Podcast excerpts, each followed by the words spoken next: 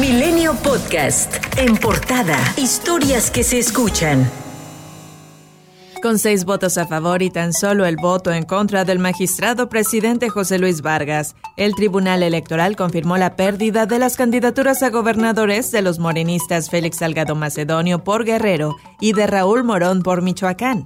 El tribunal ratificó la decisión del Instituto Nacional Electoral del pasado 13 de abril por no presentar los informes de los gastos de precampaña. Así, desecharon la impugnación de Salgado, por lo que Morena deberá sustituir a su candidato. En el caso de Raúl Morón, también José Luis Vargas y la magistrada Mónica Soto se opusieron a retirarle la candidatura a la gubernatura de Michoacán contra cinco votos a favor. Tras este anuncio, Félix Salgado Macedonio convocó a sus simpatizantes a reunirse este miércoles al mediodía en la Alameda Granados Maldonado de Chilpancingo Guerrero. Quien calificó como excesiva la decisión del tribunal fue el presidente de la mesa directiva del Senado de la República, Eduardo Ramírez, quien dijo que el morenista tiene garantizados sus derechos si decide regresar a su escaño, mientras que Morena aseguró que acatará la decisión respecto a postular a otros candidatos.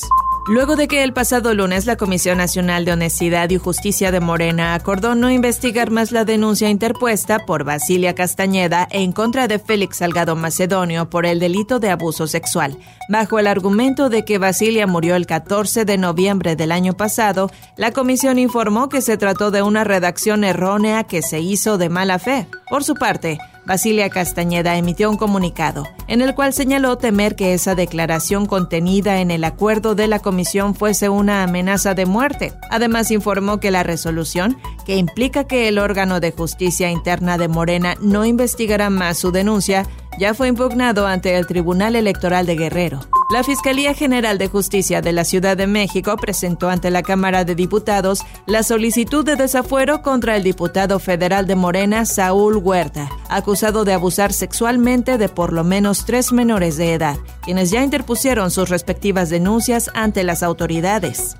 Ana María Romo, candidata a la gobernatura de Zacatecas, presentó ante el Instituto Electoral Estatal una queja en contra de su contrincante de Morena, David Monreal, por violencia de género tras la difusión del video en el que Monreal toca indebidamente a Rocío Moreno, candidata a la presidencia municipal de Juchipila. La aspirante consideró urgente un cambio que lleve a un nuevo trato para las mujeres de México para frenar este tipo de ataques luego de que la Cámara de Diputados aprobó la ampliación de dos años del periodo del presidente de la Suprema Corte, Arturo Saldívar, el vocero de la presidencia, Jesús Ramírez Cuevas, recordó que el periodo del presidente del Instituto Nacional Electoral, Lorenzo Córdoba, también fue ampliado y nadie se rasgó las vestiduras.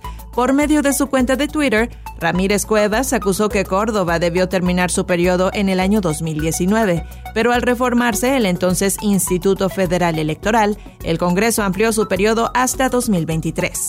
Julio Scherer, consejero jurídico de la presidencia, consideró que para evitar sanciones del Instituto Nacional Electoral contra el presidente Andrés Manuel López Obrador, será necesario tapar la boca a los reporteros que asisten a la conferencia mañanera y así evitar que aborden temas de carácter electoral. Horas después, a través de su cuenta de Twitter, Scherer Ibarra se disculpó por la frase coloquial que utilizó y que en ningún momento dijo fue un llamado a la censura.